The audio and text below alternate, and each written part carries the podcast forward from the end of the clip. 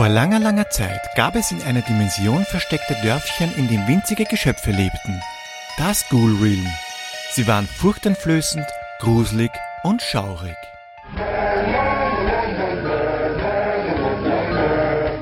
Aber es gab dann noch Brieger, den bösen Zauberer, ein übler Bursche.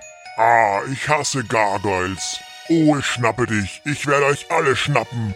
Und wenn es das Letzte ist, was ich in meinem Leben tue. Ich schnappe euch doch noch. Eines Tages finde ich euer Dorf und dann könnt ihr was erleben. Die Dörfchen gibt's immer noch.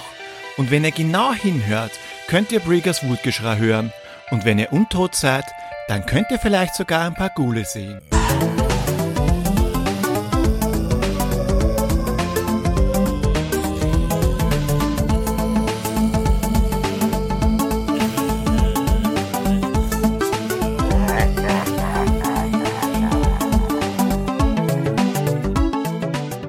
Muhaha! Halloween 2019, da muss doch ein Halloweeniges Spiel her. Bei der Twitter-Umfrage hat der Gameboy gewonnen, also geht's heute um ein schaurig schönes Gameboy-Spiel, nämlich Gargoyles Quest. Gargoyles Quest ist ein Action-Adventure von Capcom und zwar ist es ein Ableger der Ghosts Goblins Serie. Es erschien 1990 exklusiv für den Nintendo Game Boy, wobei genauer gesagt 1990 in den USA und Japan und ein Jahr später 1991 sind auch wir in Europa in den Genuss des Spiels gekommen. Ihr schlüpft in die Rolle von den Gargoyle Firebrand. Das ist ein Antagonist der Ghosts Goblins Reihe. Das ist auch schon so gut wie alles, was die beiden Spiele gemeinsam haben. Wahrscheinlich ist das auch gut so, denn wenn man schon auf die Idee kommt, einen der nervigsten Gegner ein eigenes Spiel zu widmen, ist fraglich, was da sonst noch rauskommen wäre. Ihr wandert durch die Oberwelt und kämpft in 2D-Plattformer-Action-Passagen, ihr sammelt Gegensteine ein und ihr löst Rätsel. Um was geht's denn überhaupt? König Brieger, auch bekannt als King of Destruction, ist der böse Bube von Gargoyles Quest. Noch böser als die Bösen, die hier anscheinend die Guten sind, also die guten Bösen oder die bösen Guten, egal. Warum ist er überhaupt so böse? Und zwar, ihm dürfte ganz einfach zu langweilig sein und deshalb will er das Ghoul vernichten. Klar, weil was soll ein King of Destruction sonst machen, außer halt Sachen Destruction? Das geht den Ghoul natürlich ein bisschen gegen den Strich und deswegen wird Firebrand gerufen, um sich der Sache anzunehmen. Er soll wieder einmal für Frieden sorgen, was irgendwie komisch für einen Bösewicht ist und für die Unterwelt generell. Aber wie dem auch sei, wahrscheinlich hat Firebrand seine wilden großen Goblins-Zeiten längst hinter sich gelassen, denn das Ghoul hat er schon einmal vor ein paar hundert Jahren gerettet. Aber das Spiel dazu, das kommt erst etwas später raus. Und um das ganze Firebrand ein wenig schmackhafter zu machen, bekommt er als Gegenleistung dafür die Erde. Also sollten wir das gut vielleicht komplett streichen. Am 2. Mai 1990 war der Release von Gargoyles Quest in Japan und den USA. Blättern wir einmal kurz durch die Zeitung. Mal schauen, was ist noch so passiert. Es wurde eine Eishockey-Weltmeisterschaft ausgetragen und am 2. Mai wurde die Sowjetunion Weltmeister. Das ist jetzt nicht gerade aufregend. Es ist ja noch was passiert und zwar am 2. Mai ebenfalls wurde ein Ministerratsbeschluss verabschiedet, Innenminister Peter Michael Distel musste aus der deutschen Volkspolizei eine zivile Ordnung machen. Hierfür seien radikale Veränderungen in Bildung und Führung notwendig. Kurz darauf hat Distel mit weiteren Innenministern und Senatoren Arbeitsgruppen gebildet und eine Reihe von Maßnahmen beschlossen. Direkt am 2. Mai kam zwar kein Film raus, aber ein Tag später, am 3. Mai 1990, kam Guck mal, wer da spricht mit Kirsty Alley und John Travolta und Olympia Dukakis und der Stimme von Thomas Gottschalk ins Kino und dem Klomonster. Aber trotz Klomonster ist er halt leider kein Halloweeniger Horrorfilm, was relativ schade ist, dass ich hier nicht Glück hatte, denn in diesem Jahr kamen Bride of Reanimator, Chucky 2, Flatliners, Exorcist 3, Predator 2, Texas Chainsaw Massacre 3, gar nicht gewusst, dass es drei Teile gibt, Dreamers im Land der Raketenwürmer und Stephen Kings S mit Tim Curry, nicht diesen schielenden Clown von jetzt ins Kino. Und auch noch zwei Horrorkomödien, denn Gremlins 2 und von allen Geistern besessen mit Leslie Neeson kam auch noch ins Kino. Gargoyles Quest ist nun kein fröhlich quietschbuntes Spiel, wobei letzteres am Gameboy sowieso ein bisschen schwierig wäre. Das Ghoul ist karg, trostlos und alles andere als fröhlich. Es ist halt düster. Es könnte unter Umständen ein professioneller Gartenplaner und Innenarchitekt wahre Wunder wirken und die Hausflippers hätten ihre helle Freunde mit den Dörfchen, aber dadurch hebt sich Gargoyles Quest eben auch von vielen Spielen, besonders auf Nintendo-Konsolen, ab.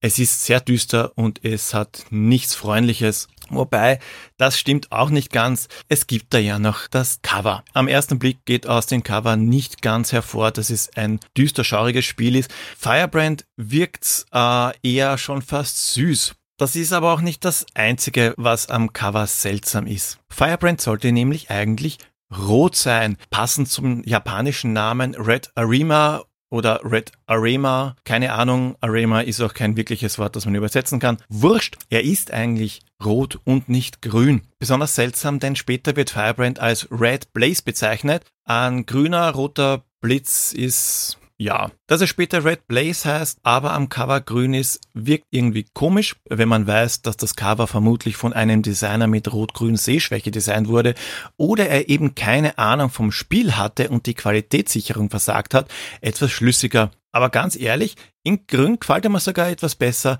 und außerdem ist am Gameboy sowieso alles grün. Grundsätzlich teilt sich das Spiel in zwei Teile. In die Kartenansicht, bei der Final Fantasy mäßig in der Vogelperspektive durch die Prärie streift und die, ich sage mal, Actionansicht von der Seite. Auf der Karte könnt ihr herumlaufen, mit Objekten oder NPCs interagieren, eure Stats checken, suchen oder Gegenstände benutzen. Gekämpft wird hier überhaupt nicht. Denn wenn ein Kampf ansteht, zum Beispiel wenn ihr in einen Random Encounter läuft, sehen wir das Geschehen, wie gesagt, von der Seite und kämpfen in Echtzeit gegen Briegers Schergen in einer Art Arena. Überhaupt spielt sich das meiste im 2D-Plattformer-Modus ab. Die Rollenspielelemente sind eher als Goodie anzusehen, denn es sind hier wirklich nur grundlegende RPG-Elemente vorhanden. Theoretisch hätte es auch gereicht, Level für Level nach der Reihe abzuspielen, vielleicht mit ein paar Texttafeln dazwischen, aber das würde Gargoyles Quest den Charme nehmen. Die Rätsel sind eher, naja, ein Beispiel. Ihr müsst über eine Brücke, die aber unterbrochen ist. Beim Versuch rüberzufliegen würdet ihr unweigerlich abstürzen und am Boden aufklatschen. Also brauchen wir etwas, um länger fliegen zu können. Solltet ihr nun nicht schon selbst auf die Idee gekommen sein, den nicht gerade unauffällig platzierten nahegelegenen Baum zu durchsuchen, bekommt ihr auch noch ziemlich eindeutige Hinweise auf den Verbleib der Wings of Falcon von den Dorfbewohnern. Vielleicht aber ist es auch gerade die Einfachheit, die den Reiz an Gargoyles Quest ausmacht. Auf der Weltkarte wandert ihr von A nach B und sammelt offensichtliche, aber auch versteckte Gegenstände ein.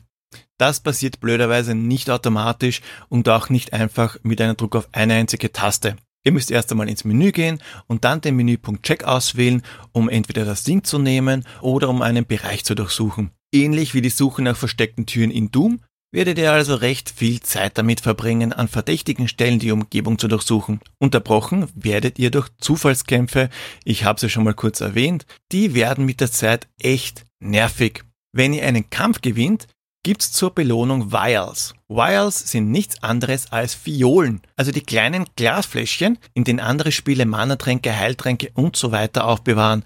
Das ist offensichtlich die Währung in der Unterwelt, keine Ahnung, was für einen Wert dort Glas hat. Zwar gewinnt er bei jedem gewonnenen Kampf diese kleinen Fläschchen, viel machen könnt ihr damit aber nicht. Klar, ausgeben, nona nicht. Also ab in den Shop und siehe da, es gibt einen einzigen Gegenstand zu kaufen, nämlich den Talisman of the Cyclone. Den könnt ihr den Händler für eine Handvoll der Glasflaschen abkaufen. Klingt super cool, ist aber nichts anderes als ein Extraleben, wobei ihr die Extraleben hundertprozentig brauchen werdet, denn ihr werdet oft sterben.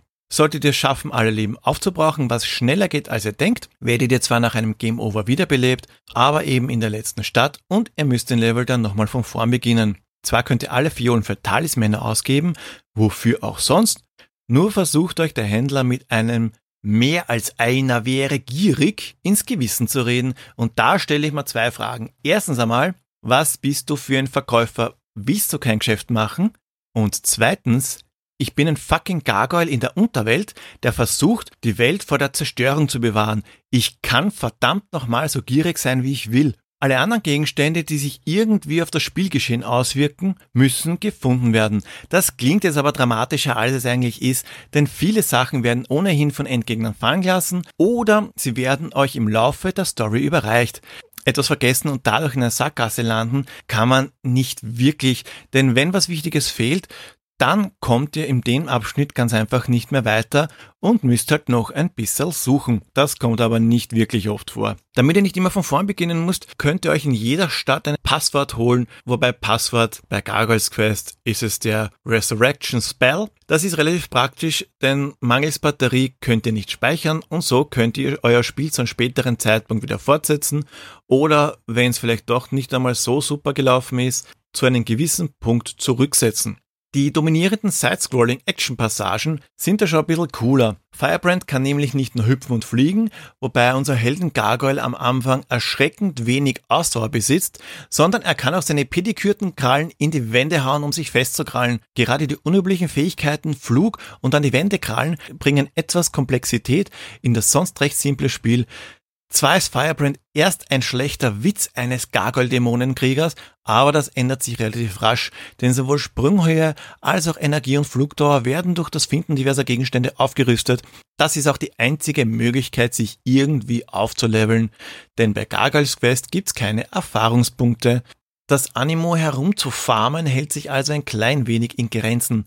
Ah ja, und schießen kann er natürlich auch. Zu Beginn kann Firebrand karoförmige Feuerbälle kotzen, die sind langsam und er kann auch nur einen auf einmal aspirieren, aber Gott sei Dank bekommt Firebrand ziemlich am Anfang gleich die Boomerang-Kotzfähigkeit. Die sind nicht nur besser, sondern können auch bestimmte Blöcke zerstören. Später kommt noch ein Stachelverhüterli-Schuss hinzu, der wird auf eine Stachelwand gespuckt und bleibt dort kurz haften, damit sich Firebrand dranklammern kann, um das ein oder andere versteckte Goodie finden zu können. Und zu guter Letzt das Darkfire. Das ist die stärkste Waffe und auch die einzige, mit dem der Oberbösewicht Brieger zerstört werden kann. Zwischen den unterschiedlichen Auswürfen kann während der Actionpassagen nach Herzenslust gewechselt werden. Neben dem Herumwandern auf der gar nicht so kleinen Karte sollen auch die Dialoge das RPG-Element etwas verstärken, wobei hier die Wahlmöglichkeiten mit Ja und Nein ziemlich begrenzt sind. Sinnvoll für das Spiel ist das Ganze auch nicht wirklich. Baron Jark ist zum Beispiel sein heißgeliebter Kremlin-Stick gestohlen worden, hätte er wohl nicht so viel damit gespielt. Wenn ihr nun sagt, dass ihr ihn nicht zurückholen wollt, geht das Spiel logischerweise ganz einfach nicht weiter. Wenn ihr dann später bei Baimon oder King Brieger falsch antwortet, stehlen euch die Schweine eure Kräfte. Baimon ist überhaupt so eine Sache. Ihr müsst euch vorstellen, wir kommen wegen der Candle of Darkness.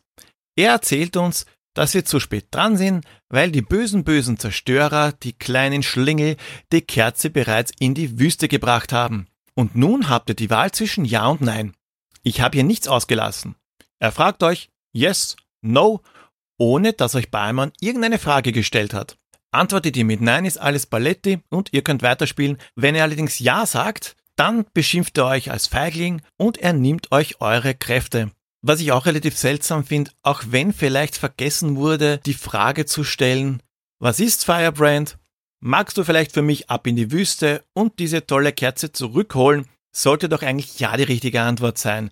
Aber okay, unterm Strich, ihr habt also meist nur die Wahl zwischen weiterkommen oder ihr könnt das Spiel ganz einfach nicht mehr schaffen. Neben den recht großen Sprites und imposanten Endgegnern ist die Gegnervielfalt im Allgemeinen für ein frühes Gameboy-Spiel wirklich erstaunlich. Erst habt ihr es größtenteils mit, äh, sagen wir mal, Geisterfans zu tun.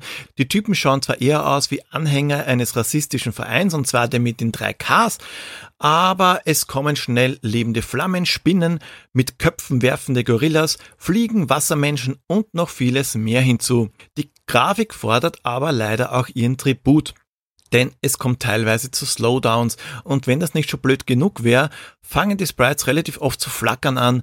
Ich bin zwar deshalb kein einziges Mal gestorben, aber schön ist das nicht wirklich.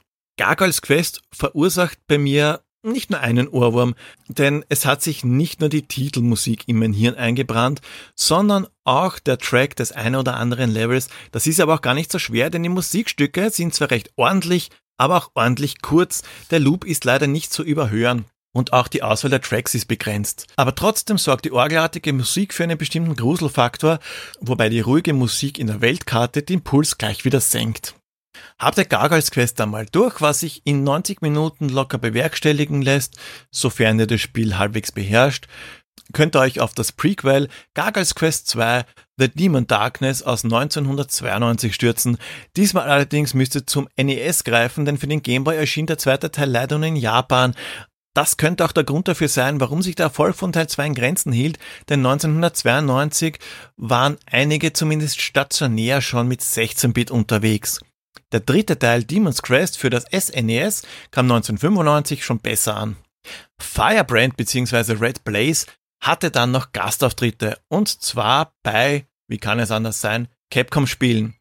Wir haben hier Namco x Capcom, Marvel vs. Capcom 3, Ultimate Marvel vs. Capcom 3, Marvel vs. Capcom Infinite, Project X Zone, SNK vs. Capcom, SVC Chaos und Tatsunoko vs. Capcom Ultimate All-Stars.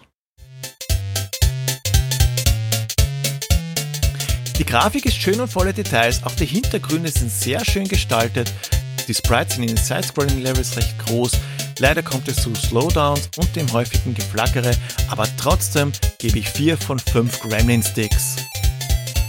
Die Musik ist stimmungsvoll, nur sind die Loops leider recht kurz. Es gibt zwar nicht so viele Tracks, aber die stimmungsvolle Musik wird trotzdem nicht repetitiv. Der Sound ist in Ordnung und passt zum Setting, deswegen ebenfalls 4 von 5 Gremlin Sticks.